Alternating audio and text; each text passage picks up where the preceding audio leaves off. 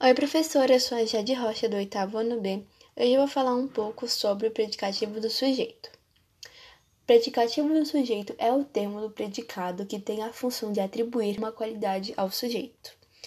Essa função é feita por meio de um verbo que pode ou não ser de ligação.